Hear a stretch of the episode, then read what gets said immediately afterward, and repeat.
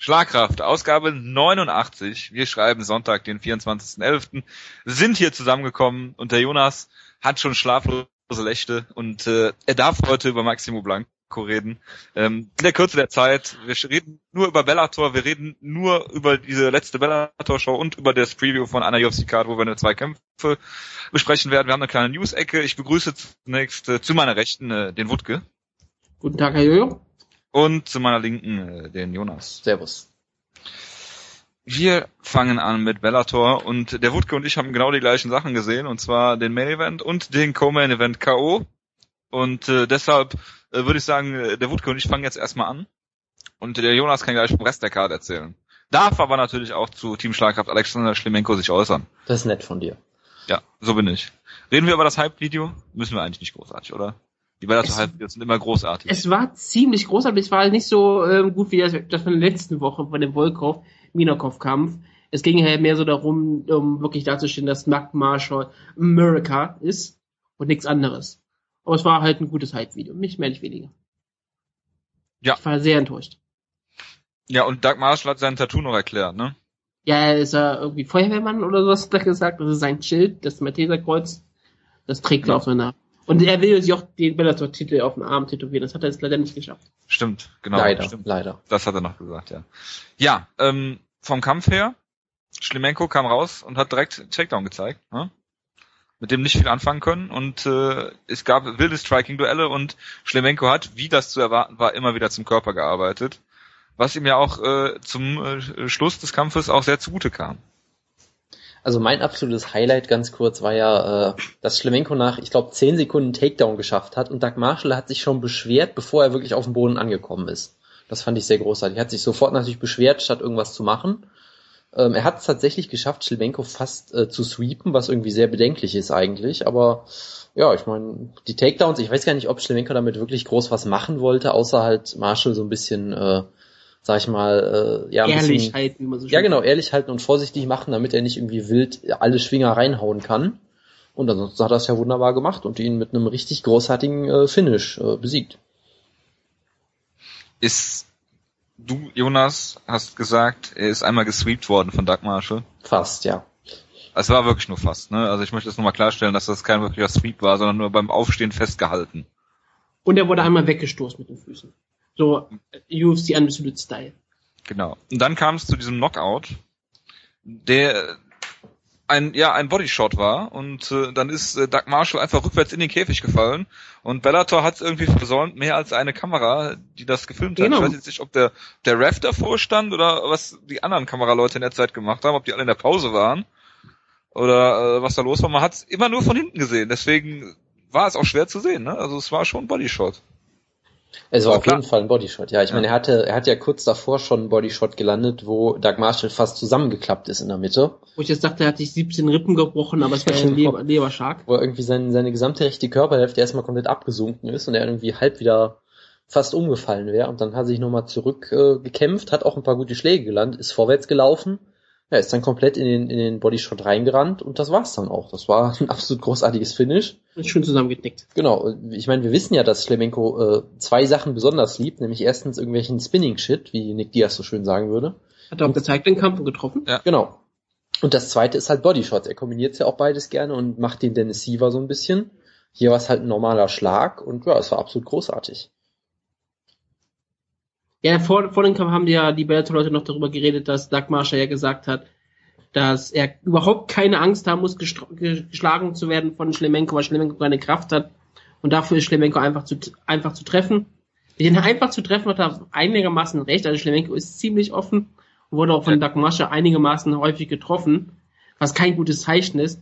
Aber er ist halt so ein richtig guter Volume-Striker, indem er wirklich den Körper des Gegners malträtiert und Doug Marshall hat nie eine Antwort drauf gefunden und ja, war eigentlich komplett chancenlos. Ja, aber gerade bei diesem Bodyshot steht er ja sehr, sehr offen. Ne? Also wenn er gegen einen guten Striker antritt, dann hätte, könnte, das kann das auch ganz, ganz böse enden für ihn.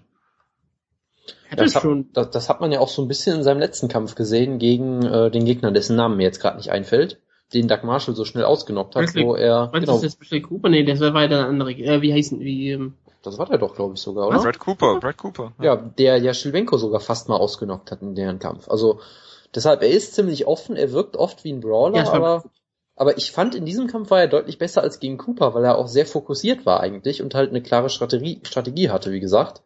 Ne, die Takedowns zeigen, damit Marshall sich ein bisschen im Stand zurückhalten muss. Dann hat er auch noch oft den Clinch gesucht, hat so ein paar kleine Knees zum Körper gezeigt und dann halt die Bodyshots. Also ich sag mal, es war immer noch ein sehr wilder Kampf, aber Schlemenko hatte schon deutlich wildere Kämpfe, sagen wir es mal so, vielleicht. Wer, ähm, jetzt als nächstes kämpft er gegen äh, Dingens hier. Ähm, Ja, diesen, Brandon Mikey Ward. Ward, nein. Brand Ward. diesen Typen, den keiner kennt, ja genau. Der auch so aussah, ja. der auch so aussah, das hat irgendjemand schön auf Twitter gesagt, der sah so aus, als wäre er gerade aus einem Dave Busters gekommen, aus dem Parkplatz oder so und wäre dann in den Käfig gesprungen mit seinem Hoodie oder was auch immer er da anhatte. Ja. Ähm, der auch irgendwie, glaube ich, er hat einen Kampf per Submission gewonnen, die anderen beiden, glaube ich, per Knockout, äh, wirkte auch wie ein ziemlicher Brawler. Haben wir ja schon gesagt, es wird, glaube ich, keine große Herausforderung für Schlemenko, aber es sollte zumindest ein unterhaltsamer Kampf werden. Man muss sagen, Brandon Ward hat, war ein Ersatz, ein Ersatzgeg Ersatzmann für Andreas Spang, hat dann einen anderen Ersatzmann ähm, submitted und hat dann im Finale den Favorit Mike Palo besiegt. Das haben wir ja, Ja. vor kurzem sogar besprochen. Genau, so viel zur Qualität des Middleweights im, in, in Bellator. Oder auch in der UFC oder überall. Ne? Das ist immer so eine Sache. Ja gut, aber in der UFC, die haben wenigstens fünf Leute in der Spitze, die einigermaßen, also die wirklich gut sind, ne? Ja, ja, klar, gut. Das, Ja, ich, man weiß- ich weiß nicht, wie gut Brandon Ward wirklich ist. Er sah ja, in seinen Kämpfen sah er ja nicht schlecht aus. Man kann ihn ja nur mit das bewerten, gegen was er kämpfte, ne? richtig. Er Aber gut. ja, vielleicht ist er auch der nächste UFC Middleweight Champion. Das ist nicht auszuschließen, das ist richtig. Aber ich glaube eher nicht, weil äh, solange er unterhaltsam kämpft, dann lässt der Bellator ihn nicht. Äh, ja, genau, stimmt. UFC. Wie würde Schlemenko in der UFC aussehen? Ah, ich finde das Äh, immer Rein schwierig. hypothetisch. Ja, ich weiß. Ähm, Das ist eigentlich, kommt es drauf an, was seine Gegner sein werden die erste Zeit. Ich würde es sehr stark vermuten, nachdem sie Leute wie Yushin Okami rausgelassen, äh, entlassen haben. Er würde wahrscheinlich sich in der Top 10 festsetzen, aber nie nach oben angreifen. Ja, Top 10 bis Top 15 würde ich so ungefähr sagen. Also so, wenn du Rankings erstellen würdest, vermutlich so ab Platz 7, 8 bestenfalls. Aber er würde auf jeden Fall sicherlich viele unterhaltsame Kämpfe auch haben und auch einige gewinnen, weil es ist halt Middleweight, so stark ist die Division auch nicht, aber Er, er wäre so ein Kämpfer, der würde bei manchen Leuten auf Platz 3 gerankt werden. ja gut, Bei das Klima äh, Pesana. Bei manchen wäre er gar nicht gerankt. So, so würde ich ihn immer einschätzen. Genau. Gibt's auch Russen, die da mitmachen äh, machen bei den UFC weiß, es gibt, zwei Fan polnische, Rankings? es gibt zwei polnische Seiten. Es gibt, ich meine, es gibt auch eine russische MMA Seite, ja. Es gibt irgend so ein russisches Sportportal oder irgendwie sowas, was da glaube ich mitmacht. Und warum machen Mindestens. wir das nicht? Könnte das in der Sendung Weil uns die Rankings nicht interessieren. Das wäre doch spannend. Jede Woche haben wir unsere Rankings hier. Wir Das überlassen dem einen von der DPA, Podcast-Action. Wir überlassen dem einen Typ von der DPA und dem einen äh, von äh, genickbruch.com die deutsche äh, Fan and Pound hat auch noch. Einschätzung. Stimmt, stimmt. Natürlich. Ja, ähm, Jonas, wolltest du noch was über den K.O. sagen? Du wolltest ihn ja 20 Minuten lang abfeiern, habe ich Äh, gehört. das war Wutke eigentlich, aber egal. Ach, Wutke. Ähm, ja, das Einzige, was ich so ein bisschen beeindruckend fand, ist, er hat ihn ja wirklich mit dem Bodyshot mehr oder weniger ausgenockt. Also es sah wirklich so aus, als wäre Doug Marshall bewusstlos geworden von dem Schlag. Er war dann ja auch noch lange am Boden. Das fand ich schon sehr beeindruckend und zeigt halt wieder, was für eine Power Schlemenko in den, in den Bodyshots hat. Ansonsten, ich wollte nur noch kurz sagen, eigentlich, dass das äh, Interview mit äh, Schlemenko natürlich wieder absolut großartig war. Oh Gott, ja. Er hat auf jeden Fall die Pound for Pound besten Interviews im Sport. Ähm, ist immer wieder sehr, sehr unterhaltsam. Er ist sogar noch besser als Dennis Siever mit seinen Interviewen. Also, also das ist schon Und das ist schwierig, ja. Also wenn wir jetzt noch es schaffen würden, Schlemenko den Übersetzer von Dennis Siever zu geben, ich weiß nicht, ob der Russisch kann, vermutlich nicht, aber wenn wir es irgendwie schaffen, die Kombination zusammenzukriegen. Dennis, Dennis Siever kann ja Russisch, dann kann man das so mit stille Post irgendwie. Okay, das ist eine großartige Idee, dass sie sich dann dreifach übersetzen. Das ist eine geile Idee. Das müssen wir unbedingt machen. Lost in Translation. Ja, Wutke, wolltest du noch was sagen zum K.O.? Du wolltest ihn ja abfeiern. Ich habe das Jonas. Ich habe ihn eigentlich schon ziemlich. Ich finde das, ich finde das sehr stark, wie er das ausnutzt. Es ist halt wirklich ein Schlemenko-K.O. Er geht zum Körper, über, überwältigt den Gegner mit vielen Schlägen und irgendwann knockt er ihn vielleicht aus oder er wird ihn noch weiter malträtieren. Und im Bellator wird er auf lange Zeit, glaube ich, nicht zu besiegen sein. Da es sowieso Middleweight ist und ich glaube nicht, dass Bren Ward ähm, der neue irische Ward ist. Gut, reden wir über Rick Horn gegen Ron Kessler. Jonas, du hast den Kampf ja gesehen. Äh, der ich können nur über den K.O. reden. Ähm, hat Rick Horn den Kampf in den Griff gehabt, im Griff gehabt oder äh, ja? Nee, überhaupt nicht. Das war das Interessante. Er wurde in Runde 1, glaube ich, sogar fast ausgenockt. Also Ich weiß nicht, wie kurz er davor war, gefinisht zu werden, aber er wurde auf jeden Fall irgendwie gedroppt, äh, wurde dann am Käfig gestellt, es gab viel Ground Pound, also da sah es wirklich ziemlich schlecht aus für Rick Horn. Ähm, da hat er auf jeden Fall dadurch die erste Runde klar verloren, hat sich dann in Runde ein, äh, in Runde zwei, glaube ich, so ein bisschen zurückgekämpft. Da habe ich aber auch ein bisschen, äh, bisschen eingenickt da und dann in Runde drei kam halt dieser wirklich wunderbare K.O. mit diesen Hockey-Uppercuts, wo er irgendwie innerhalb von drei Sekunden 20 Uppercuts zeigt. Und dann äh, dieser wunderbare, wunderbare Schlag, den Mark Hunt nicht besser hätte machen können, was so ein Walk-off-K.O. angeht. Und ja, es war eine gute Leistung. Ähm, muss natürlich sagen, der Gegner war halt auch äh, ein Short Notice Replacement, glaube ich, dass dann, der dann ins Finale gekommen ist. Horton hatte halt ein paar Probleme, äh, aber er ähm, hat. Nein. Nicht? War das nicht? Nein, er hat War Machine doch besiegt. Ja, ich dachte, er wäre in Erstrunden quasi. Er hat, er hatte der ersten, so. er hat Matthew Riddle am Anfang des Turniers ersetzt. Ja, genau, das meinte ich ja, dass er. Aber dann, ja, ja, aber dann ist er nochmal durchs Turnier gekommen. Ja, klar, ich meinte nur, dass er eigentlich auch gar nicht im Turnier hätte sein sollen. So das meinte ich. Ähm, wie gesagt, spricht das jetzt für Horn, dass er von dem fast ausgenockt wurde, weiß ich nicht. Ich kann den, den, den Typen auch schlecht einschätzen, aber es war dann ein schön, sehr schönes Comeback von Rick Horn. Den Knockout ich meine, er hat mal gegen Chris Cope in Strikeforce verloren. Genau, das wollte ich auch gerade sagen. Per Headkick äh, bei Fedor gegen äh, Verdum. Ja, sehr gut, da wisst ihr wieder mehr als ich. Nee, aber wie gesagt, ich fand dieses Comeback und den Knockout wunderschön, wirklich. Ähm, und es ist ja auch gut, dass Rick Horn irgendwie gefühlt zum ersten Mal ein K.O. im Welterweight hat. Der hatte ja sonst irgendwie fast nur im Lightweight, hatte ich das Gefühl immer. Und ja, war halt solide. Naja, außer du willst Caro Parisi nicht sehen, der ist auch ausgemacht. Ja, gut, das ist, äh, das will ich wirklich nicht. Äh, Rick Horn ist wirklich interessanter Charakter, weil er, seine einzelnen Niederlagen sind wirklich gegen Top-Leute. Er hat eine Split gegen Jay Ron verloren, das ist keine Schande, und gegen Michael Chandler. Und sonst hat er alles, was ihm vor die Füße kommt, in Lightweight hat er ausgenockt fast, außer Brent Weedman. Und im Welterweight hat er sie meistens immer eindeutig besiegt. Wenn er jetzt Probleme mit Kessler hatte, gut, das kann ja auch mal passieren. Es sind viele Kämpfe in kurzer Zeit, da kann man auch mal irgendwann schlecht, schlecht aussehen.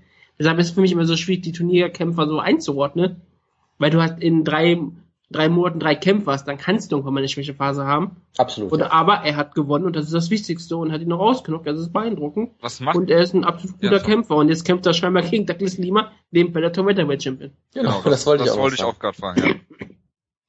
Sehr gut, sehr gut. Ähm, ist er wirklich Bellator Welterweight Champion? Äh, nein, Oder ist er, nicht. ist er vakant und also soweit ich, ich weiß. Manuel Schaar hält den Titel. Sehr gut. Genau, man, man, äh, der Titel ist vakant, aber äh, Douglas Lima wird trotzdem mit dem Titel rauskommen. Nee, also ich fand es auch total faszinierend, wie sie natürlich, klar, sie haben Ben Ösken mit keinem Wort erwähnt, das, äh, würd, da würde ich ihnen jetzt auch keine Schuld für geben, das würde ich natürlich auch nicht machen. Aber ich fand es schon sehr... Nicht? Die nee, UFC macht das meistens immer, wenn sie, haben sie früher mal gemacht, als sie Leute entlassen haben. Oder Ja, ob sie das heute das noch machen würden, ist auch wieder eine andere Frage. Ne? Ähm, würde es nicht passieren. Ja gut, das, das ist nochmal ein anderer Punkt. Wie auch immer. Ähm, ich fand es halt sehr interessant, dass sie äh, sowohl in dem Hype-Video vor dem Kampf als auch wirklich nach dem Kampf wirklich so getan haben, so ein bisschen, als wäre Douglas Lima der Champ.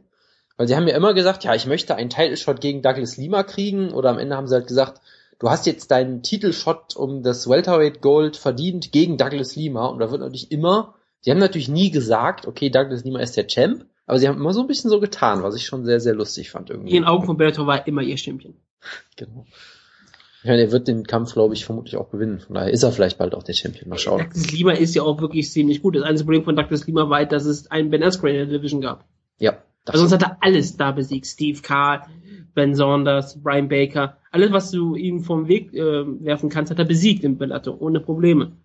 Außer Recon. Außer Recon? Also den hat er noch nicht gekämpft. Ach so meinst du das, ja klar. Ja. Er hat auch mal schon mal ganz früh in seiner Karriere mal gegen Brent Weedman verloren. Das wäre ja auch ein interessanter Kampf gewesen.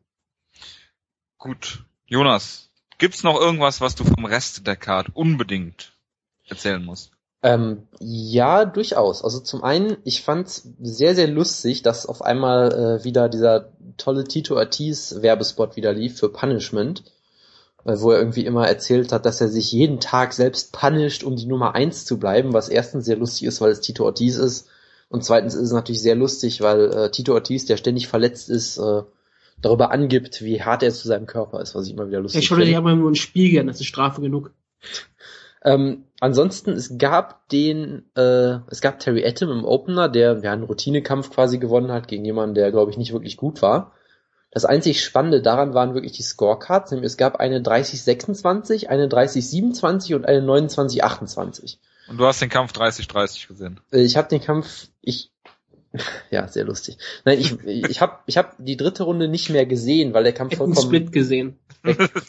genau, der Kampf war ja so eng, das muss eine Split Decision sein. Nee, ich habe mir die dritte Runde nicht mehr angeguckt, weil vollkommen klar war, dass er gewinnt. Ähm, die Frage ist halt, ob das eine 10-8 Runde war oder nicht, aber äh, dem Gegner da eine Runde zu geben, das braucht schon sehr viel Fantasie. Ähm, wir hatten ja schon erwähnt, dass Schlemenko im zweiten Kampf des Abends äh, seinen äh, Tiger Sanavski gecornert hat, wirklich schon mit Haben wir Handraps das und hier on air erwähnt? Das hast du, glaube ich, gerade schon erwähnt, ja. Wenn nicht, dann haben wir es ich jetzt hab's, erwähnt. glaube im Vorlauf erwähnt. Ähm, wie auch immer, Schlemenkos Teampartner hat gekämpft und Schlemenko hat sich gedacht, hey, ich kämpfe in einer Stunde, aber ich corner ihn mal eben.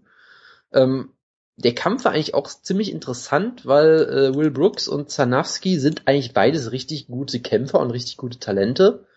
Äh, du hast halt gesehen, dass Zanavski einfach keine gute Takedown-Defense hat und Will Brooks hat ihn im Prinzip halt einfach zu Boden genommen und am Boden kontrolliert und dominiert.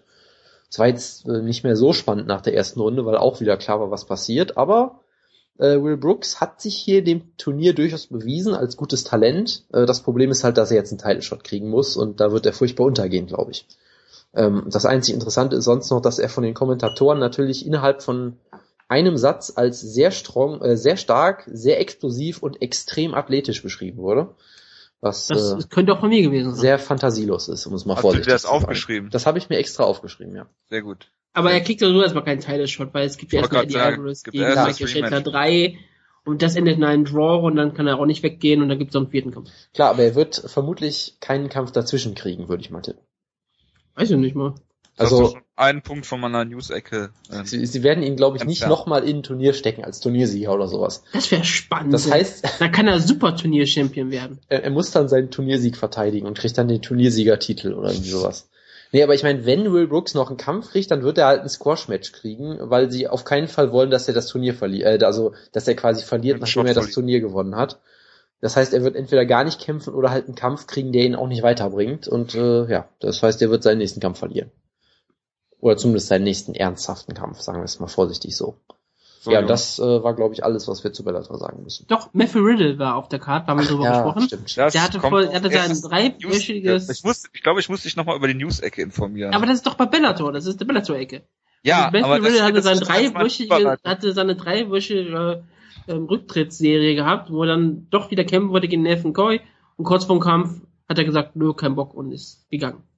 In den Sonnenuntergang geritten. immer diese, immer diese Quertreiber, Herr Wutke. Wieso, das ist Bellator. Wir kämpfen, reden über die Ja, Karte und der Kampf war auf der Karte. Du bist erstmal eine halbe Stunde zu spät gekommen, ja. Äh, weil du die das, Zeit, das, das äh, möchte ich nochmal ganz klar sagen, das ist nicht der Fall. ja, und in Er dieser, in dieser Zeit, ja, haben der Jonas und ich ausführlich über die News-Ecke gesprochen und da kommt unter anderem äh, Matthew Riddle vor, ähm, der ja jetzt äh, von Bellator entlassen wurde. Ja, weil er äh, auch den zweiten Kampf abgesagt hat. Also, ähm, ja, er ist von Legacy, glaube ich, also um das mal ein bisschen von hinten aufzudröseln, ähm, aus seinem äh, Legacy-Vertrag von Bellator rausgekauft worden. Ähm, und dann ähm, wollte die, äh, wie war das? Bellator wollte ihm zuerst keinen keinen Kampf geben oder äh, äh, war das, weil er äh, oder hat er den ersten Kampf und dann abgesagt und dann konnten sie ihm keinen neuen geben oder wie war das? Er sollte ja im Turnier teilnehmen. Genau, und dann hatte er, hatte, hatte doch, glaube ich, eine Rippenverletzung oder irgendwie Genau. sowas. Und dann hat er gesagt, ja, Bellator kann mir keinen Kampf geben, ich beende meine Karriere. Zwei Wochen später hat er dann gesagt, nee, ich kämpfe doch wieder und jetzt ist er Ein wieder Monat. weg. Oder irgendwie sowas. Ja, kurze Zeit später. Ja. So viel dazu. Gerade wo Matt Riddle in der Lage war, neuerdings äh, Kämpfe über sein gutes Ringen zu gewinnen. Schade. Ne, Jonas. Naja, so schade ist jetzt auch nicht unbedingt. Ein aber Ring. Aber wir, wir posten, wir posten noch mal das, wir posten noch mal Ich in grad sagen, den ja. Artikeln, da posten wir noch mal das Gift vom äh, Sean Pearson Kampf, oder? Unbedingt, Äh, ja. Das ist Memo, legendär. Ja, äh, wir reden über äh, Brian Melanson, ja, wo jetzt äh, äh, vor einiger Zeit bei uns die Debatte entbrannte, wie man ihn jetzt ausspricht. Ähm, hat sich erübrigt, ähm, er hat, was hat er, einen Nierenschaden, glaube ich, oder er hat nur noch 42 Prozent Nierenfunktion oder sowas. 47 oder irgendwie sowas. Das war auf jeden Ja, Fall irgendwas also unter ja, 50 Prozent, ja. Ja. Ähm, jetzt gab es eine Diskussion, äh, Jonas, dich würde das freuen, mit Herrn Johnny Benjamin. Das hast du jetzt nicht mitbekommen, weil äh, du ihm auf Twitter ja nicht folgst und hast. was, was ein Pech aber auch. Ja, aber da ich ja investigativ da tätig bin, ähm, er hat wohl gesagt, er hat diese Probleme schon immer und jetzt muss halt untersucht werden, ob das vielleicht durch Weightcutting noch schlimmer geworden ist oder oder wie auch immer oder ob das ähm, generell eine Sache ist, die die er so mit sich trägt. Auf jeden Fall ist das natürlich, äh, ja, Niere, Weight Cutting. Ja, Wie das, äh, Also ich zumindest. ja, der Zusammenhang, äh, ob es jetzt ein kausaler Zusammenhang ist, wissen wir halt nicht, aber es sieht auf dem Papier schon mal ziemlich schlecht aus. Äh, ansonsten ist es halt generell irgendwie schade, weil er war ja wirklich irgendwie drei Jahre weg oder irgendwie sowas wegen einer Verletzung. Sah dann in seinem UFC-Debüt sogar richtig super aus, hat hier äh, den, Matt, den Matt Brown Killer besiegt. Ja gut, dann gegen Kevin Gastelum hatte er keine Chance, aber Gastelum ist auch richtig gut und jetzt muss er die Karriere beenden. Das ist natürlich ziemlich, ziemlich schade eigentlich und ja, hoffen wir mal, dass ihm nichts Schlimmeres passiert mit der Niere. Das ist äh, wohl richtig. Ähm, wollte ich noch irgendwas zu Nieren sagen? Weight Cutting? Ach ja, gab es nicht bei der le- aktuellen TAF-Folge, ich weiß, ich glaube, es hat keiner von uns gesehen, aber da gab es, glaube ich, eine Diskussion zwischen Ronda äh, und Dana White, wo Ronda Rousey Dana White vorgeworfen hat, dass er äh, dafür verantwortlich ist, dass ähm, der, wie heißt der, Gutierrez keine neun Pfund mehr an einem Tag gecuttet hat oder was auch immer, irgendwie auch sehr geil. Und Ich- äh, wir, ja, Ich weiß nur, ähm, gab es jetzt zwei Kämpfe am, in, in Folge, die wegen Weightcutting ausgefallen sind? zwei? Männerkämpfe, Ja. ja. genau. Und dann hat Ronda Rousey irgendwie einfach so aus Spaß an der Freude scheinbar 17 Pfund in einem Tag gecuttet, um, zu, um den Leuten zu zeigen, dass sie es kann. Wo ich sage, das solltest du zum Spaß vermutlich auch nicht unbedingt machen, aber okay. Passt ja zu ihr. Ja, ja. Also scheinbar läuft wirklich, äh, wiegt sie normal so um die 150 Pfund. Und dann hat sie einfach so aus Spaß äh, das ein bisschen gecuttet im Tag und äh, ja, ihr nächster Kampf wird jetzt sicher wegen einem Nierenschaden ausfallen. Ja, oder wegen anderen Schäden, aber gut. Ähm, wo wir gerade bei Schäden sind. Äh, TJ Grant äh, Aber laboriert, sagst du Wutke und lachst dich tot. wäre eigentlich gut gewesen, ja. Können wir das schneiden, Jonas? Ich habe gerade nicht zugehört. Was soll ich schneiden? Nee, ich, es geht um Schäden und der Wutke wollte, dass ich dann diabolisch lache und ihn erwähne. Nee, das machen wir nicht. Ja. Ja, TJ Grant laboriert immer noch an seiner beim Jiu-Jitsu-Training ähm, ja äh, zugezogenen äh, Gehirnerschütterung. Jonas, du hast ja mal vermutet, dass das eigentlich äh, eine Pseudo-Verletzung war, wie damals bei Hani Ramsi und Otto Rehagel. Aber scheinbar, das, Das war eigentlich eher ein Witz damals. Aber Nein, es Ja. war ein Geldsack, hat Jonas gesagt. Es war eine echte Verletzung, weil er so schwer war. wie dem auch sei, ähm, er laboriert immer noch. Also ist, kann das das Karriereende für TJ Grant bedeuten? Nein, das ist die Verschwörung. Jetzt muss das echt aussehen. verstehe. Ja, natürlich. Ähm, Und sonst könnte er ja einspringen, vielleicht ein Interimseiter schon vorfordern. Siehst du? Er, ist, er wird noch mehr Geld bekommen. Er ist ein, er ist ein wirklicher Company-Man. Verstehe. Ich, mir, Ja, mir erschließt ja. sich der Sinn des Ganzen nicht mehr so ganz, aber äh, wenn Er kriegt Geld dafür, dass er nicht kämpft. Das ist doch gut. ja, aber was hat die UFC davon? Äh, Dass TJ Grant keinen Title-Shot fordert. Und dann hätten sie noch mehr Leute, die Title-Shots fordern. Nämlich Macht, Gabriel Ja, noch- Josh Thompson, TJ Grant, also der Sieger find, von Gray Maynard, Nate Diaz. also die Theorie macht eigentlich vollkommen Sinn, finde ich. Ja, Nee, wenn man nicht aber- drüber nachdenkt, macht sie vollkommen Sinn. Und deshalb ist es eine gute Verschwörungstheorie. Nee, also ich hatte da letztens eine interessante Diskussion auch drüber gelesen, wo halt äh, jemand, äh, also es gibt halt die eine Seite, da gibt's glaube ich auch einen guten Artikel bei Cage Potato zu, den wir verlinken werden, wo im Prinzip gesagt wird, hey, wenn der so lange immer noch mit den Effekten kämpft, dann sollte man sich eigentlich gar nicht mehr darauf freuen, dass er zurückkommt, sondern eher darauf hoffen, dass er die Karriere beendet. Ähm, ich habe auch die andere Sichtweise schon mal ein bisschen gelesen, wo Leute halt gesagt haben, dass TJ Grant einfach die Ausnahme ist, der auch wirklich sagt, mein Gehirn ist mir wichtiger als mein, meine Karriere und sich auch wirklich komplett schont, bis er 100% wieder gesund ist. Ähm, dazu kommen wir vielleicht auch später nochmal mit Dominic Cruz kurz. Äh, nein, aber ähm, und also das war halt der andere Punkt, dass es halt auch Leute gibt, äh, die, die sich halt denken, okay, er ist vielleicht, er ist nicht so schlimm verletzt unbedingt, dass er die Karriere beenden muss, sondern er nimmt halt als einziger seinen Körper wirklich ernst, wohingegen halt 80% aller MMA-Kämpfer einfach mit der Concussion gekämpft hätten, was halt auch sein könnte. Also ich finde es schwierig, das von außen zu beurteilen und jetzt zu sagen, nein, TJ Grant muss denn seine Karriere beenden, weil dazu habe ich halt auch zu wenig Ahnung. Erstens von dem ganzen Thema aus medizinischer Sicht und zweitens halt, was genau bei ihm los ist. Aber äh, es ist auf jeden Fall besorgniserregend, sagen wir es mal so. Du bist, du bist ja eigentlich der Conspiracy Whisperer. Nur auf Twitter. Ja. Wer hattest du bezeichnet? Luke Thomas? Nein, das war äh, äh, Dave Scholler von der UFC war es, glaube ich, weil ich ihn so. getrollt habe. Ja, Genau. es war sehr lustig. Ähm, worüber reden wir noch? Zach Makowski hat gewonnen. Bei RFA, glaube ich. Ist das, ja, RFA 11. Ich glaube, wir müssen erklären, wer Sef Makowski ist. Ja, aber die Leute, die Bellator-Fans sind, wissen das doch, oder? Also niemand. Zack Mikowski ist der ehemalige Bellator Bantamweight Champ, der gegen Eduardo Dantas verloren hat. Dann hat er danach eine relativ umstrittene, Decision genau, verloren. und wurde dann einfach sofort gefeuert von Bellator. Weil er ein langweiliger Ringer ist. Was wir immer ein bisschen schade fanden, weil wir fanden ihn eigentlich immer alle sehr gut, weil er ist halt, äh, er ist halt richtig guter Ringer und eine Sache, die halt besonders beeindruckend ist bei ihm, wie ich finde, ist, dass er auch ziemlich guter Grappler ist und immer sehr aggressiv auch Submissions versucht. Und ich meine, klar, er hat gegen Dantes klar verloren, aber Dantes ist auch an seinem besten Tag vielleicht äh, ein Top 5 Po- Potenzialkämpfer, weiß man halt nicht unbedingt, weil er halt die Gegner nicht unbedingt hat. Aber Dantas ist halt richtig gut.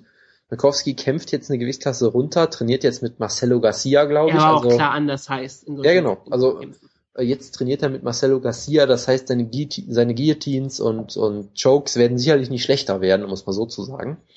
Äh, Hat jetzt den, den Kampf mit einer Decision äh, gewonnen. Es gibt jetzt schon die ersten Leute, die sagen, hey, Zack Mikowski könnte locker ein Top 10 Flyweight werden, der soll in die UFC kommen. Ich würde es natürlich sehr begrüßen, weil ich ihn immer schon gut fand, aber schauen wir mal. Genau. Ähm, er ist eigentlich ein Lock für Team Schlager 2014. Das auf jeden Fall. Ich weiß auch gar nicht, warum er diesmal nicht dabei ist. Gibt es Team Schlagkraft 2014 überhaupt noch? Natürlich. Ähm, Es gibt immer ein neues Legacy-Team. Shinzo Machida hat gekämpft, der jüngere Bruder, oder jüngerer? Ist der jüngere? Der Bruder von Lyoto Machida. Ich glaube, er ist sogar älter, aber keine Ja. Ahnung. Hatte bisher drei MMA-Kämpfe, den ersten gewonnen, die den danach äh, verloren, hat jetzt irgendwie sieben Jahre Pause gemacht oder so und ist jetzt zurückgekommen und hat äh, den Kampf mit einem Flying Knee beendet. Äh, wir haben alle nur das Gift gesehen und es war sehr äh, beeindruckend. Ich habe nicht mehr das Gift gesehen.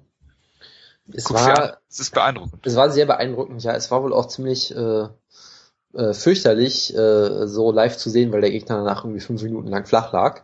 Äh, die eine Sache, die ich noch erwähnen möchte, der Promoter von RFA ist, glaube ich, Ed Soris, also der Manager von Machida.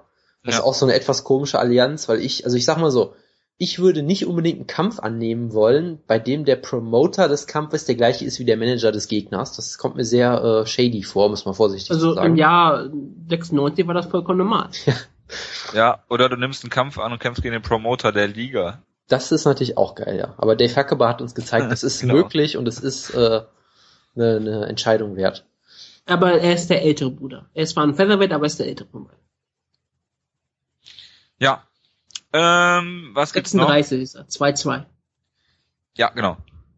Ähm, Muki Alexander hat einen Artikel über das äh, Light Heavyweight in der UFC geschrieben, Jonas.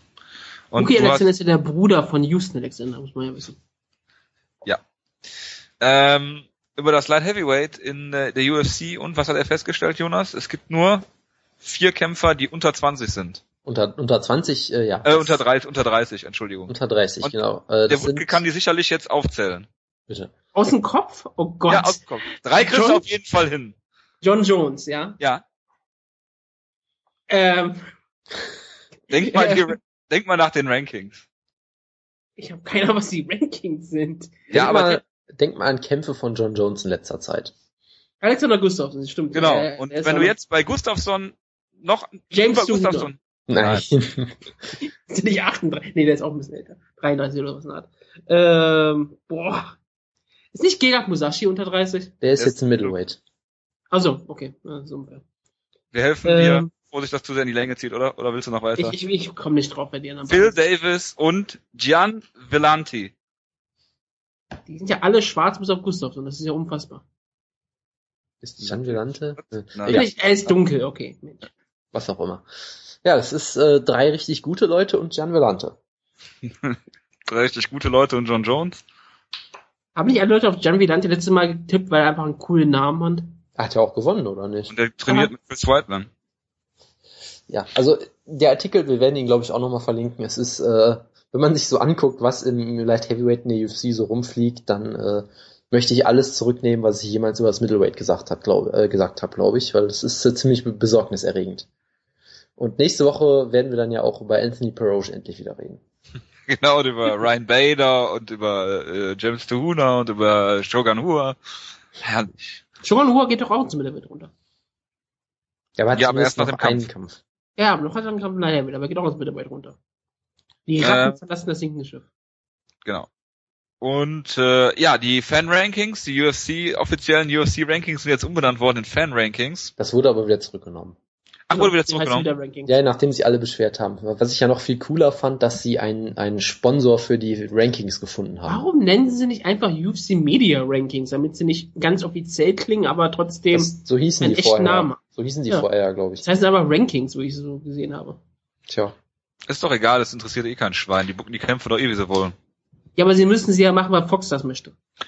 Ja, ich versuche jetzt gerade auch die Kurve zu kriegen. Rankings, Dana White, war da irgendwas? Ach ja, genau. Dominik UFC. Na, nicht, ja, nicht ganz. Nummer eins. Dodge äh, sponsert jetzt die Rankings, glaube ich, das war's, was du sagen wolltest, Jonas. Und, äh, wo wir gerade bei Sponsoren sind, die UFC sponsert von der unglaublich schlechten äh, Gossip-Seite der USA, äh, TMZ, die ja auch Anfang der Woche über GSPs Probleme geredet haben, was schon längst wieder dementiert worden ist. Ähm, die sponsern deren äh, Sport, äh, Sportteil. Und die machen dann, bringen dann News raus über GSP und so weiter. Ich möchte auch gar nicht über ähm, die Gerüchte, die da alle aufgekommen sind in dieser Woche reden. Das interessiert mich Äh, auch ehrlich gesagt hat nicht. einen Sportteil. Ja, und der, Ja. da steht dann ganz groß Powered Sponsored by Sponsored UFC. Ja. Genau, und äh, darüber, da, äh, dass ich darüber spekuliert habe, hat dann UFC-Offiziellen dazu gebracht, mich Verschwörungstheoretiker zu nennen, was ich sehr schön fand. Nein, äh, Verschwörungsflüsterer. Ja, Entschuldigung, Entschuldigung. Ja, und ähm, ja, Dana White ähm, hat sich jetzt laut einer, einem französischen News-Outlet, Jonas, ähm, bei GSP, du hast das gepostet, Ach so, okay. ähm, hat sich bei GSP entschuldigt, weil er angeblich den Kampf nochmal gesehen hätte und dass GSP den Kampf klar gewonnen hätte. Äh, das heißt klar, also gewonnen hätte. In seinen Augen. Ja, die, Was? Die Quelle dafür ist ja dieser, ich, mir fällt der Vorname gerade nicht mehr ein, Midu, was ja irgendwie der erste Trainer von GSP ist, ähm, der auch immer gesagt hat, dass GSP zurücktreten soll, der das scheinbar irgendeiner französischen Zeitung gegenüber gesagt hat. Man weiß natürlich nicht, was es stimmt. Dana White wird es eh dementieren, von daher keine Ahnung, aber Warum Ich- in einer französischen Zeitung? also franco-kanadische, ne, halt eine Seite aus äh, Eine Kanada, die auf Französisch ist, so rum. Aus Quebec. Danke. Das, Ja. Ich dachte schon, wir haben irgendwie in Europa hat er sich irgendwie gemeldet. Das, Weil Dana White wollte mit, äh, wollte mit Montreal reden, ist in Paris gelandet. Wundern wird's mich nicht. wie gesagt, ich würde Dana White auch zutrauen, dass er erst so ein Bohai macht und dann nachher denkt, oh, GSP hat doch gewonnen. Oder dass er denkt, ich muss mich irgendwie entschuldigen, ich sag einfach, GSP hat gewonnen. Würde Genau. ich ihm alles zutrauen, aber äh, keine Ahnung. Und GSP hat ein Foto gepostet im Urlaub. Äh, und alle denken jetzt, dass er glücklich ist und keine Probleme hat. Ja, das hat auch zu großen Verschwörungstheorien wieder geführt, unter Was? anderem dem großartigen Photoshop, wo jemand den UFC-Belt äh, einfach reingefotoshoppt hat. Und noch Genau. schlimmer, Johnny Hendricks in letzter Zeit geht mir so auf den Sack, der Arsch. Ich kann seine Enttäuschung echt verstehen. Er, er natürlich, er, für ihn hat er den Kampf klar gewonnen, bla bla bla. Ich habe ihn nicht vorne gesehen, aber die meisten haben ihn ja vorne gesehen, ist alles okay. Aber aktuell heult er nur rum und macht nutzt du jede Situation, jede Überschrift nutzt er aus, um zu sagen, ja, GSP, äh, gib mir einfach den Gürtel, ich bin der echte Champion, bla bla bla. Es geht mir langsam so auf den Keks, dass er es nicht einfach ansehen kann, dass wenn GSP den Titel noch weiterhält, nicht, dass er einfach weitermacht, sondern er einfach weiter rumheult, um im Gespräch zu bleiben. Und das finde ich einfach, sowas finde ich immer relativ unsportlich. Er hat ja auch gesagt, also erst hat er gesagt, dass er nur mit 70 Prozent äh, Schlagkraft zugehauen hat, äh, damit äh, ihm die Cardio nicht ausgeht. Es ist so die Misha Tate-Taktik gewesen. Ja, danach hat er dann gesagt, er hat das gemacht, weil seine Bandagen zu schlecht waren. Dass nämlich die Leute in der UFC, wer auch immer das dann macht, Stitch oder so, dass er ihm immer die gleichen Bandagen gemacht hat für alle Dutzend UFC-Kämpfe, die er hatte oder was auch immer. Und ausgerechnet bei dem Kampf hatte ihm besonders, wurde ihm, wurden ihm besonders dünne Bandagen angelegt. Aber Johnny Higgins hat sich gedacht, egal, ich kämpfe trotzdem. Was mir auch ein bisschen komisch vorkommt, aber okay. Dass er ausgerechnet, sollen. dass er ausgerechnet Ganz beim, nein, er konnte ja nicht so hart schlagen wegen, der, wegen den Ja, Bandagen. natürlich.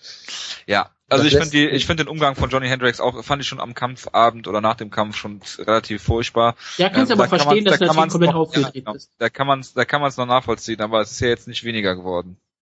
Ja, nee, es also- ist schlimmer geworden, glaube Ich, ich. ich bin mit sowas auch immer so ein bisschen vorsichtig, weil ich mir auch sehr gut vorstellen könnte, dass er irgendwie 300 Anrufe am Tag kriegt von Leuten, die ihn zu solchen Aussagen provozieren wollen. Das finde ich ja immer so schlimm bei ja, so, aber er muss äh, es ja nicht machen. nee klar, aber ich, ich finde das immer so toll bei so John Jones äh, Zitaten, die immer durch die Gegend laufen, wo dann irgendwie weiß nicht, John Jones wird in irgendeiner Talkshow gefragt, sag mal, könntest du Floyd Mayweather im Boxen besiegen? Er sagt dann ja, vielleicht. Und danach ist die Überschrift alle irgendwie, John Jones ist total disrespektierlich und sagt, er würde Floyd Mayweather besiegen oder so. Die Antwort ist, glaube ich, er würde ihn besiegen, weil er ungefähr 800 Kilo schwerer Ja, ist. Ich weiß, ich wollte das nur als Beispiel sagen. Also es, 100 es, Mal kann, größer. es kann auch, es gibt auch oft genug solche Suggestivfragen, die dann gestellt werden und weiß ich nicht was, aber es sieht aktuell nicht besonders gut aus, was Hendricks da macht. Sagen wir es mal Aber- vorsichtig so. Da äh, der Wutke schon in Rage ist, hast du die Dana. White Kommentare zu Dominic Cruz gehört? Die sind ja schon mehrere Wochen alt. Oder dass er zwei- gesagt zwei, hat, Wochen. dass Dominic Cruz ähm, die Zeit verzögert hatte und eigentlich hätte ich links kämpfen sollen. Genau. Und dass er Zeit, ähm, ähm, Zeit aufgenommen hat, wie man so schon sagt, also einfach nur sich einen lauen Lenz gemacht hat. Ja. Ja, das ist ähm, ziemlich ähm, disrespektierlich. Und ich, das da sagt, denke ich auch die ganze äh, Zeit, Dr. Dana White sagt das. Nein, das, was ich daran so komisch finde, das ist eine ganz klare Aussage, um noch ein bisschen Spannung in den Kampf gegen Hen Bao reinzubekommen, um da noch was aufzubauen, damit man so Cruz vielleicht in so ein äh, in die, Heel-Ecke schicken kann, wenn Hen Bao der Company Man ist, der immer gekämpft hat und all sowas und als so sympathische Kämpfer rüberkommt. Und das braucht Hen Bao nicht. Hen Bao ist sehr sympathisch. Und ähm, es ist eine ganz klare ähm, Kampagne, die hier gefahren wird. Ja klar, weil Das ist- die äh, Barau als Champion sehen wollen. Ja, und äh, das ist das ist für mich auch nicht das Problem. Hätte er das aber vor sechs Monaten gesagt, dann hätte er ihren Titel aberkennen können, alles wäre gut gewesen. Aber dass er es jetzt macht, ist ganz klar, dass es nur ein Aufbau für einen Kampf ist, damit er irgendwann bei ähm, Primetime diese Sachen ähm, Dominic Cruz damit konfrontiert, konfrontiert werden kann, damit er dann irgendeine stumme Aussage macht und er totale Heat ist. Und wir wissen ja, das kann eh nicht stimmen, weil, wie Dana White ja gesagt hat, UFC-Champs dürfen, dürfen keine Auszeit nehmen. Genau. Außer sie Ja. haben gerade einen knappen Kampf verloren. Oder gewonnen. Ja, ich finde die Aussage aber wieder ziemlich scheiße von Dana White, aber gut, was soll ich mich jetzt hier aufregen über Dana White? Ja, du tust es ja trotzdem. Niemals. Aber Du die musst- Wut musst du nicht auf Dana White haben. Er sagte nur die White, du musst die Wut auf Dominic Cruz haben. ja, natürlich, absolut. Was reicht, dass ich auch zweimal das Kreuzband oder ne, da reißt sich einmal das Kreuzband und äh, äh, sein Kreuzband nimmt die nach der OP äh, das neue Gewebe nicht an. Genau. Ja, Frechheit. Diese Gut, dummen Latinos da unten. machen wir weiter und übergehen diesen äh, Kommentar vom Wutke einfach und reden, Latino. reden über das äh, Ultimate Fighter Finale. Äh, was? Müssen wir? Äh, bitte? Müssen wir? ja. Ja, müssen wir. Ähm, ich hasse nächste, Ultimate Fighter. Darf ich noch mal kurz sagen, dass ich Ultimate Fighter einfach hasse? Ich wollte diese gottverdammte Staffel gucken, aber dieses Format ist so verbraucht. Und ich kann niemanden mehr verstehen, der sich dieses Format noch anguckt. Also ganz ehrlich, warum? Ich meine, verstanden, dass die Frauenkämpfe alle so gut waren, da gab es ein paar gute Kämpfe, aber es ist doch nicht, ist doch nicht alles so klasse und das ist auch noch nicht wirklich spannend mehr. Und Micha Tate ist langweilig, Ronda Rousey ist langweilig. Oh Mensch, das ist doch alles schrecklich. Ja, Ultimate aber- guckt das, ey? diese Frauenkämpfe ähm, nehmen ja wie viel Sendezeit, wenn du das komplett runterbrichst in äh, einen Anspruch? 15 Minuten. Ja, maximal. Von 40 Minuten und nur jede zweite Folge. Also rechne mal mit, weiß ich nicht, 10, 15 Prozent, grob geschätzt. Das Dafür hat man ja auch, guck ich- ges- Dafür Das gucke hat ich mir ja keine ganze Staffel an. das haben auch mal, das haben auch die Zuschauer sich gedacht und haben sich nur die Frauenkämpfer nicht angeguckt. Also ich habe es ja versucht, es wirklich so zu machen, Ja, mir ich die auch. Frauenkämpfe anzugucken. Ähm, es hat aus mehreren Gründen irgendwie nicht geklappt. Äh, zum einen halt, dass alle Frauen, die ich irgendwie kannte und schon irgendwie sympathisch oder was auch immer fand, dass die Taylor direkt Base, äh, und solche Genau, ich ne? meine, ich fand Shayna Baszler jetzt nicht sympathisch in dem Sinne, aber ich kannte Sie halt zumindest. Terra La Rosa ist schon in den Vorkämpfen Ja ausgegangen. gut, das ist jetzt sehr gut. Das hält- macht mir jetzt nicht so viel, aber ähm, das war halt, das hat ein bisschen, ein bisschen gestört dann. Dann zweitens halt, äh, wenn du es nur jede zweite Woche guckst, kannst du es auch viel, vielleicht da vergessen einfach. Oder halt dann aus Versehen eine Männerfolge gucken und direkt denken, ach du Scheiße, ich bin, ich bin raus hier. Ähm, und was Oder wie UFC einfach mal zwei Wochen lang überhaupt kein Programm mehr schalten und dann nur noch Clipshows machen. Genau. Und äh, ja, die wöchentliche äh, Cyborg-Darbietung, wer kann Ronda Rousey mit dem besten Schimpfwort aus dem vergangenen Jahrhundert äh, belegen, hat mich auch ein bisschen aus der, Penis, aus der Show nein. raus. Ja, und äh, Frauenzimmer oder, oder Weibsbild oder was auch immer. Das war äh, ziemlich, naja, unschön. Ich mag ja Ronda Rousey auch nicht und sie ist mir ähm, durch Ultimate Fighter, alles, was ich mitbekomme, auch unsympathischer, noch unsympathischer geworden. Und Micha Tate war mir sowieso immer unsympathisch. Also, das ist keine gute Mischung, diese Show, Staffel. Ja, dann hast du halt die Wahl zwischen Pest oder Cholera. Im Zweifel halt gegen Ronda Rousey. Ja, das hat sich ja im In UFC Zweifel auf einen Double Knockout mit Johnny Das- Carter als Referee. Es hat sich ja auf jeden, es hat sich ja auf jeden Fall in dem in dem UFC äh, EAE UFC Cover Vote gezeigt, wo äh, Misha Tate ja wirklich Rousey rausgeschmissen hat. Ja. Was, äh, glaube ich, Dana White auch nicht so wollte unbedingt. Das Ding gewinnt auch Gustafsson wahrscheinlich noch, ey. das wäre geil. Gustafsson und Jones auf dem Cover, ja. Ähm, also ich habe die Staffel jetzt nur verfolgt bis zu diesem diesen beiden Wochen mit den Highlights, wo ich überhaupt nicht wusste, warum das überhaupt kommt. Klar, sie konnten ja, äh, hatten jetzt auch zwei Folgen ohne Kämpfe oder einen mit äh, mit einem Kampf und Wildcard und einen nur mit Wildcard, die letzte Folge und Coaches Challenge und Ronda Rousey cuttet Gewicht. Also die letzte Folge, die also die letzte Staff, ähm, Staffel, die ich verfolgt habe, war ähm, also mit äh, Freude äh, war, war jetzt hier ähm, Sonnen und Jones. Das war echt gut, weil ähm, wegen Chael Sonnen, muss man ja ganz klar so sagen. Wenn er mal out of character ist oder ähm, normal und Coach, das war schon sehr, sehr beeindruckend. Lag aber halt mehr an seiner Person als an dem Format. Ähm, wir reden ja auch jetzt. Gewonnen. Bitte? Wir hätten die Staffel gewonnen. Gastelum. Das fand ich, ja, die habe ich, die hab ich auch gesehen. Die war auch wirklich gut. Also gestern und die, war eine gute Staffel. 70, war sogar die Vorgängerstaffel sogar. Ja. Aber davor habe ich auch Ewigkeiten keine Staffel geschaut.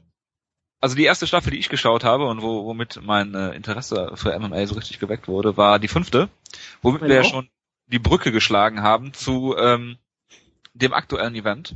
Gray Maynard gegen Nate Diaz. Dazu muss man sagen, es ist der dritte Kampf von den beiden. Der erste war eigentlich nur ein Exhibition-Kampf, der zweite war äh, ein UFC-Kampf und der dritte jetzt natürlich auch.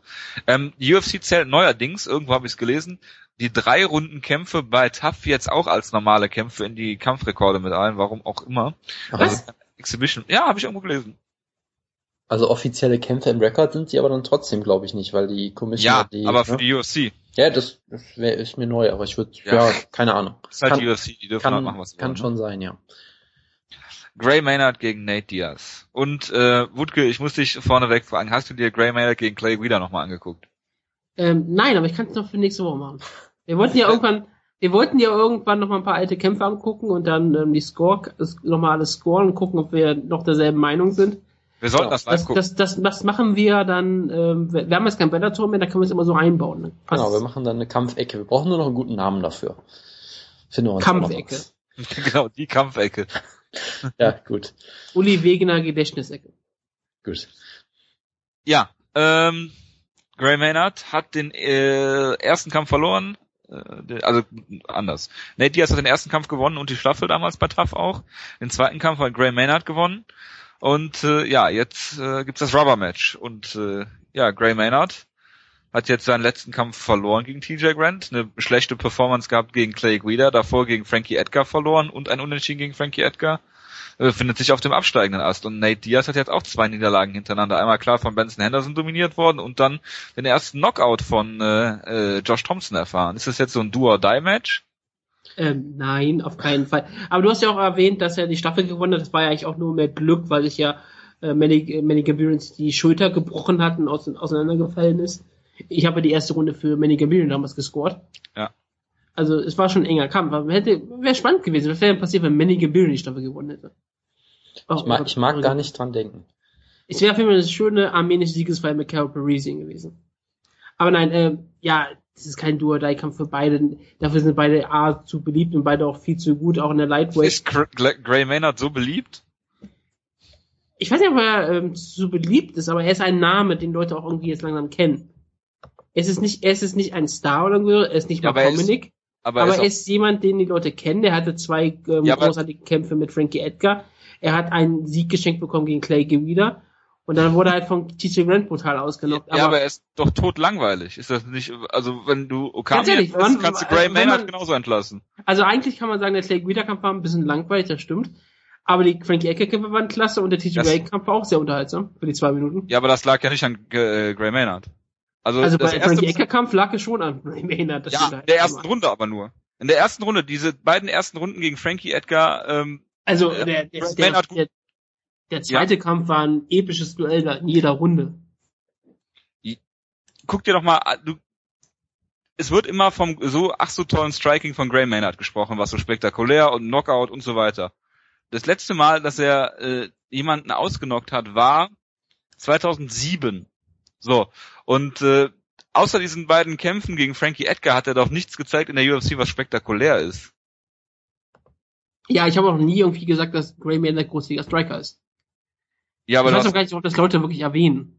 Das sagt, glaube Leute, ich. dass Das Ray sagt, Maynard ein großartiger Striker ist? Ich habe das noch nie gehört, dass das jemand gesagt hätte. Ich habe auch nie gehört, dass er ein großartiger Knockout-Power hat. Er hat ja nicht mehr geschafft, Frankie Edgar auszunocken. ich gehe mal auf die Suche. Ja. Obwohl, ich meine, ich meine, selbst Kane Valeska hat da Frankie Edgar ausgenockt. Obwohl der kein Finisher ist. Oh Gott.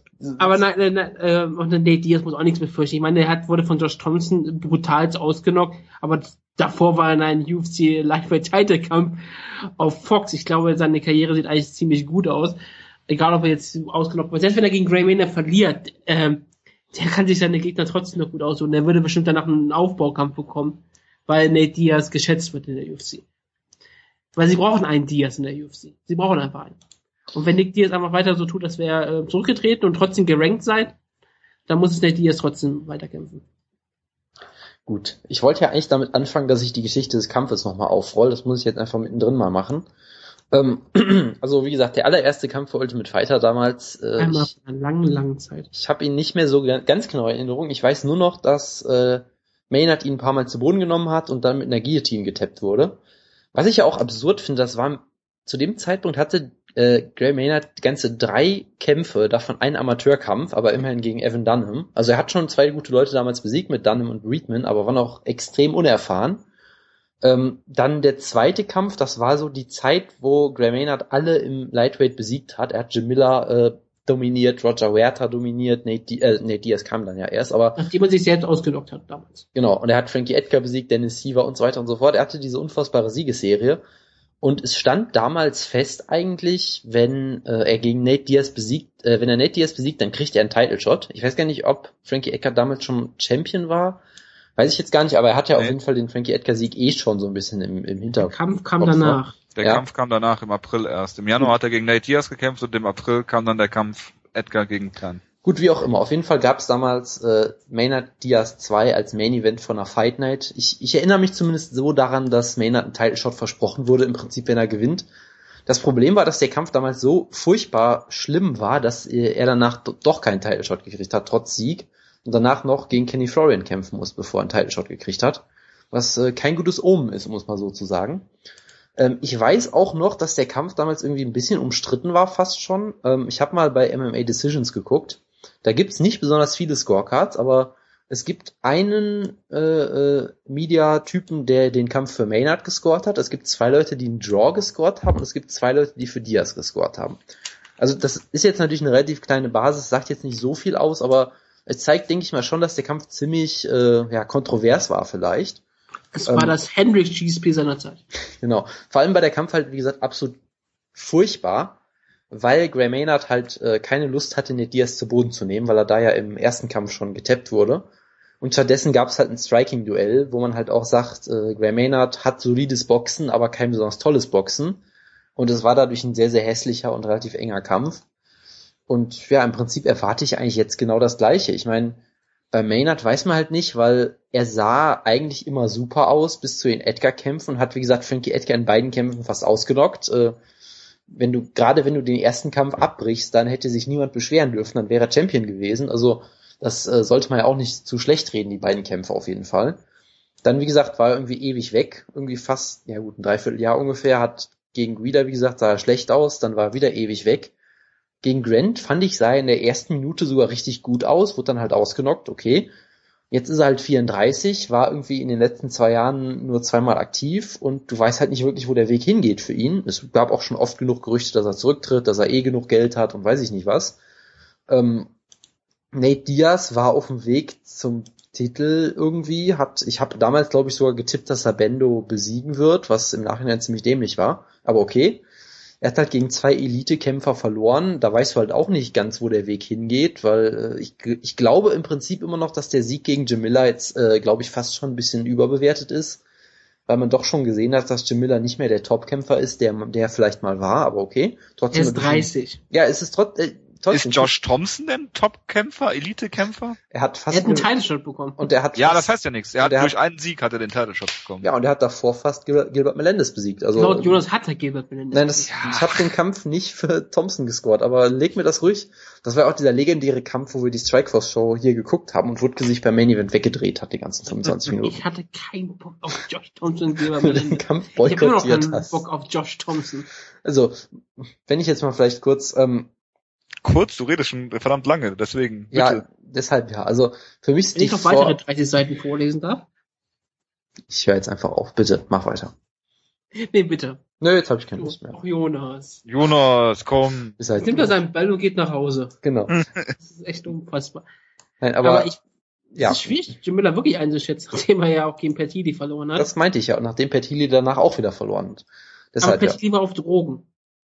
Ja, das stimmt. Das ist natürlich ein gutes Argument. Apropos Drogen, Nate Diaz. Ähm, ja, also Diaz ist, glaube ich, immer noch ziemlich gut, aber halt kein Elite-Kämpfer. Maynard, ich weiß auch nicht, ob er es immer noch ist. Das große Problem für mich ist, der Kampf wird über fünf Runden gehen, würde ich mal schwer vermuten. Äh, das heißt, äh, ich befürchte, dass er wieder absolut furchtbar wird, aber ich tippe diesmal auf den Sieg von Nate Diaz, weil ich einfach nicht glaube, dass Maynard das fünf Runden lang durchhält, ihn irgendwie auf Distanz zu halten. Und zu Boden nehmen wird er ihn, glaube ich, auch nicht, weil ist zu riskant. Deshalb tippe ich einfach, dass Nate Diaz ihn äh, ja, äh, mit seinem äh, patentierten Diaz-Boxen so ein bisschen äh, zusammenschlägt irgendwann und dann wieder, wieder tappt oder so. Ich weiß es nicht genau. Wutke. Ähm, ich werde den Teufel tun, auf Nate Diaz zu tippen. Ich glaube, Gray Maynard hat ähm, sein solides Boxen. Ich würde, wie gesagt, ich nicht als wirklich besonders klasse bezeichnen, aber wirklich solide. Ähm, er ist ein richtig guter Ringer. Äh, äh, ich glaube nicht, dass er wirklich ähm, gegen Grappler bisher mal wirklich gegen gute Grappler am Bogen gekämpft hat. Er hat einen Kampf gegen Jim Miller gehabt. Ich habe keine Ahnung, wie der geführt wurde. Muss ich ganz ehrlich sagen. Der Nate Diaz-Kampf, was du erwähnt, der wurde ja wenig am Boden geführt. Ich könnte mir vorstellen, dass Gray Maynard den Kampf sehr häufig am Clinch führen wird. Und er hätte auch bewiesen, dass er über fünf Runden gehen kann. Nate Diaz auch. Ähm, Aber, aber er baut ab nach ein paar Runden. ja, das, tut Gray man bei Maynard Maynard auch. gesehen. Nein, ich meinte ja Maynard. Bei so, Maynard hat man es so. in den, in den Edgar-Kämpfen ja zum Beispiel auch gesehen. Klar, gut, da hat er sich auch sehr verausgabt in der ersten Runde jeweils. Äh, also ich, ich glaube, dass Maynard durchaus die Cardio hat für fünf Runden, aber Diaz kann da auch gegenhalten und ihn müde machen. Das könnte ich Er mir hat auch fünf glaube, Diaz- Diaz- durchgehalten. Ja gut, Güder hat auch nichts gemacht, außer rumzuhopsen. Das, das sagst du. Er hat jeden Schlag ausgewichen. Gut. Ja, wir, wir werden da nächste Woche nochmal drauf zurückkommen, das fürchte ich. Unbedingt. Also ich würde, ich würde vermuten, dass Gray Maynard den Kampf sehr häufig in Clinch suchen wird und da versuchen wird, Nate Diaz zu kontrollieren. Diaz ist, war ja häufiger Zeit immer Welterweight, er ist also ein bisschen größer, als man sich vielleicht vermutlich vorstellt. Gray Maynard ist natürlich trotzdem ein Powerringer.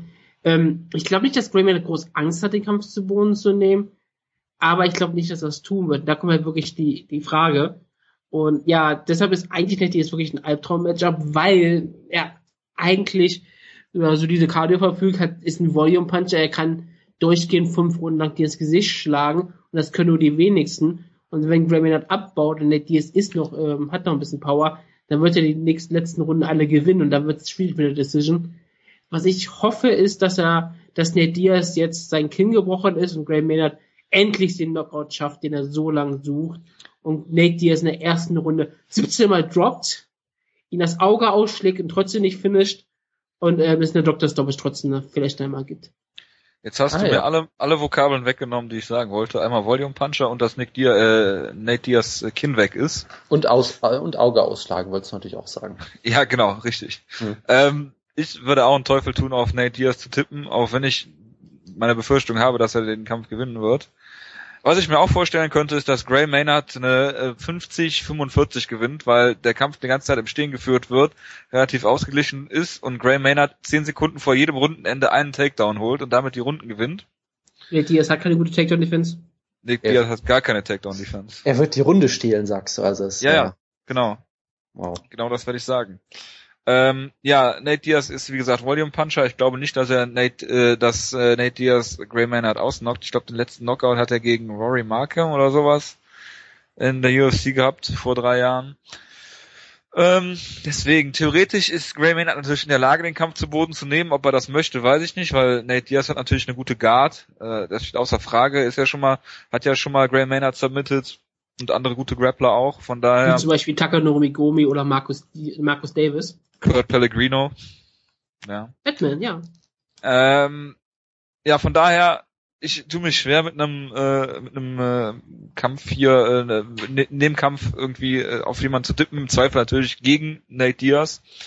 Ich könnte mir aber auch gut vorstellen, dass er halt durch seine bessere Kondition in der fünf, äh, vierten, fünften Runde dann halt eine Decision gewinnt.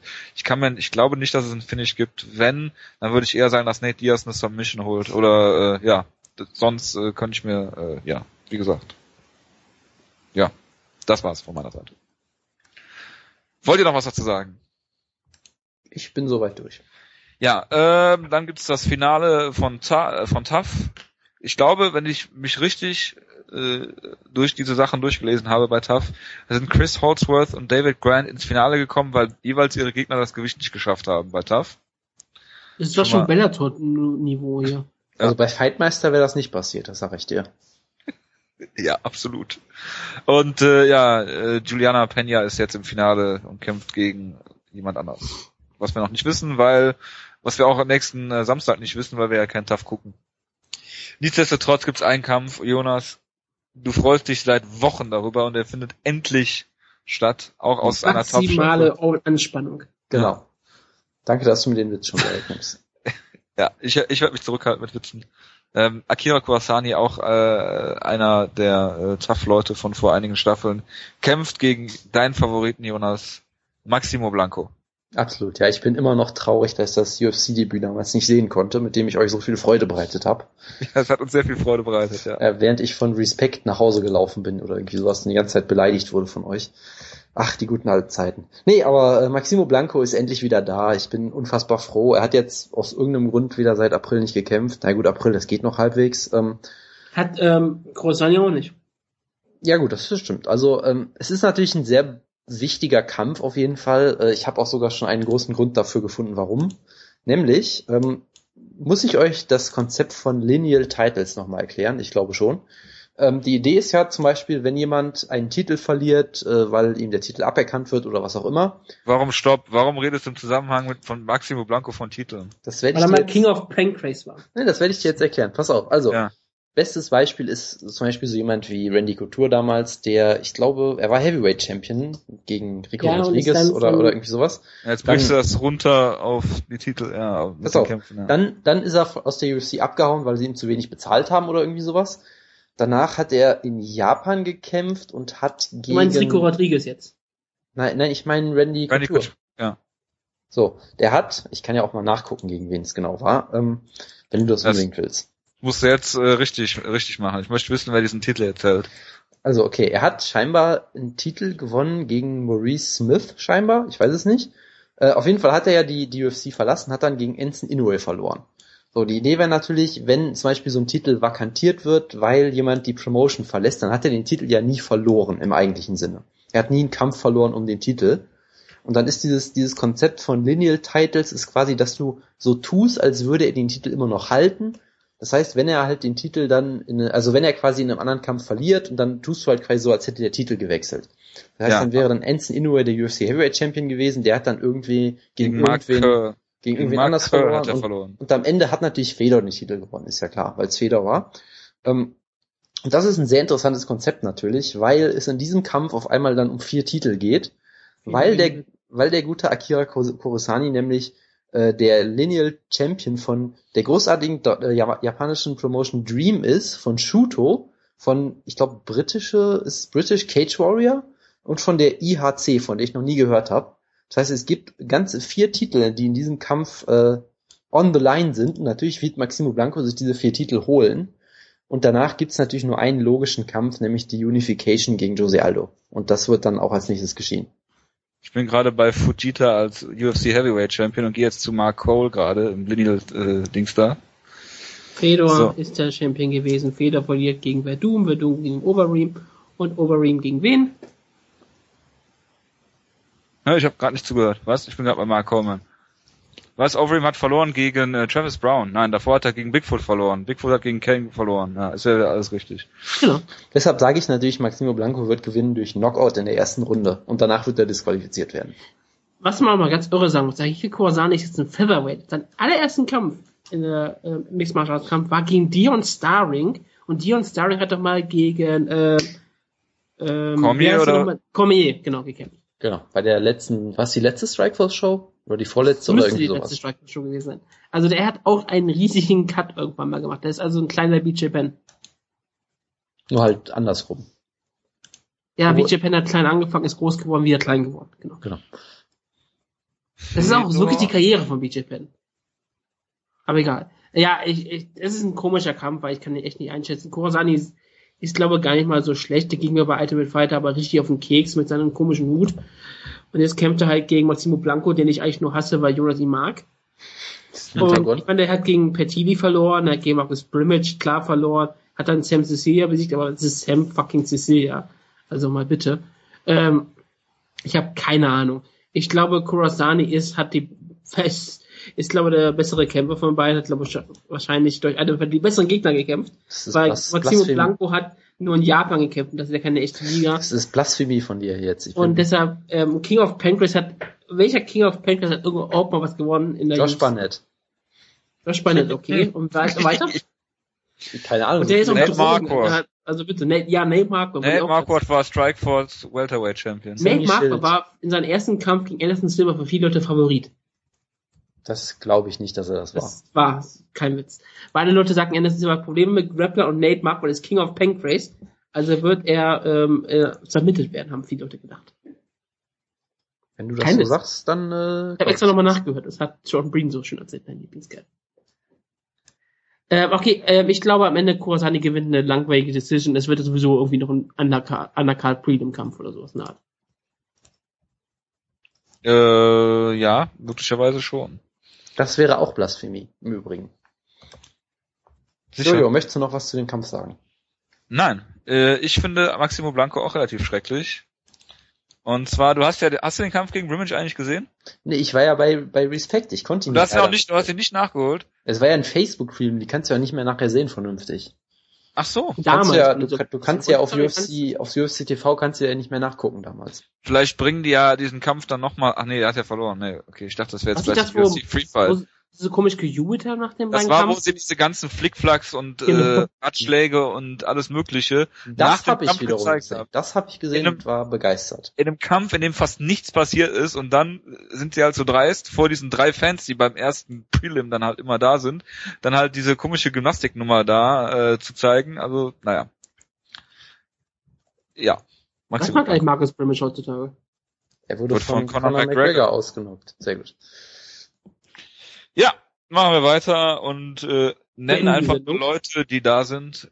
Ha- Hani Yaya ist auf der auf der Card, kämpft gegen einen Finn namens, äh, namens Tom Ninimäki und äh, der hat äh, zuletzt zwei Kämpfe in Finnland gehabt, aber gegen keine unbekannten Leute, sondern gegen äh, Chase Beebe und gegen Whale Watson gewonnen. Ist scheinbar ein Boxer, das heißt, wenn äh, Yaya keinen Takedown holt, wird er den Kampf verlieren, wenn er einen Takedown holt, wird er den Kampf gewinnen. Es ist halt ein Haniyaya-Kampf, das ist immer so, ja. Äh, Gerald Roshold ist in der UFC angekommen. Das ist der äh, Bruder Dicke von Jack Bruder von Jake Roshold. Roshold. Ja, genau. Und der ist äh, Division, äh, ne, sogar Division One Runner-Up. Äh, ja. Und äh, hat dementsprechend eine, ist ein sehr guter Ringer. Der hat auch mit äh, Brock Lesnar äh, trainiert und mit, äh, nee, mit Alistair Overeem, als der gegen Lesnar kämpfen sollte, wie dem auch sei. Äh, ja, eine durchaus valide Verpflichtung für die UFC Heavyweight Division und äh, ja, viel mehr muss man glaube ich zu der Card auch nicht sagen. Der kämpft gegen einen Bellator ähm, Heavyweight, glaube ich. Ward Harris. Ja, ein Grund mehr, den Kampf live zu kommentieren. Ja. Ich glaube, das war es auch schon für heute, oder? Habt ihr noch was? Ich dachte, wir kommentieren Akira Kurosami gegen Maximo Blanco live. Ihr beide. Ich dachte, wir kommentieren erstmal Gray Maynard gegen Clay Guida live. Live. Das wäre aber ziemlich langweilig für die meisten Leute, weil ich wollte ja nur sagen, auch. ich wollte ja nur sagen, wie gut Clay wieder aussieht. Das wäre absolute. Äh, Ich habe den Kampf damals Strafe. 50 zu 45 wieder gescored. Ja, wir sind schon sehr gespannt auf dein neues Urteil. Das, das wurde ja sogar, das, da habe ich ja Live-Score gemacht, was Jonas dann live in den, in den, ähm, in den Moonsault-Chat, äh, Moonsault, ähm, ähm, geschrieben hat. Da weiß ich überhaupt nichts mehr von, aber ich glaube es dir einfach mal. Weil da hat nämlich Wanderler Silbert immer drauf reagiert und solche Sachen. Du hast dann immer live gescored, hast immer editiert. wäre wär es, wenn du das einfach mal kommentierst äh, und äh, wir hören uns das mal an und gucken mal, ob wir das äh, freigeben können für die Menschheit. Ich würde es auf jeden Fall hören Für die Und parallel- Allgemeinheit. und parallel den Kampf gucken. Das Gut, wirst du nicht tun, du wirst diesen Kampf nicht nochmal gucken. Das ist wohl richtig. Ähm, ja, ich wünsche euch eine schöne Woche. Wir hören uns nächste Woche wieder. Dann gibt's die UFC Review. Es gibt die, die Kampfecke. Vielleicht. Und es gibt äh, ein Preview äh, für die UFC ähm, Australien Show. Ähm, die nächste Woche, Bigfoot, war ne? nächste Woche. Ja, ist gar nicht so schlecht. Main Event und Co-Main Event ist jeweils Team Schlagkraft sogar. Genau, Pat Barry ist dabei, Sir Paleli, äh, Anthony, äh, Anthony Peroge. Ja, also, Bruce Leroy. genau. Nick Ring. Bam. Ja. Äh, ja, dann äh, wünsche ich euch allen eine schöne Woche und, Und äh, Andreas Stahl. ja, Der, der, genau, der kein Deutscher ist. Finne. Ja. Alles klar, dann äh, bis nächste Woche und äh, ja, wir hören uns. Ciao, ciao. Ja.